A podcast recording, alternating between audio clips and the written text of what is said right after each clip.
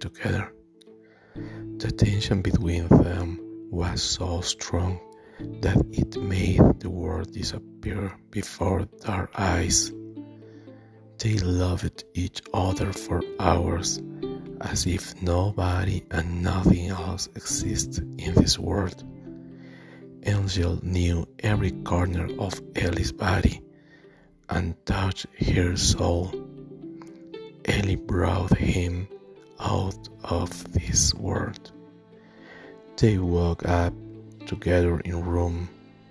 They loved each other all night and they didn't have time to talk about many very important things.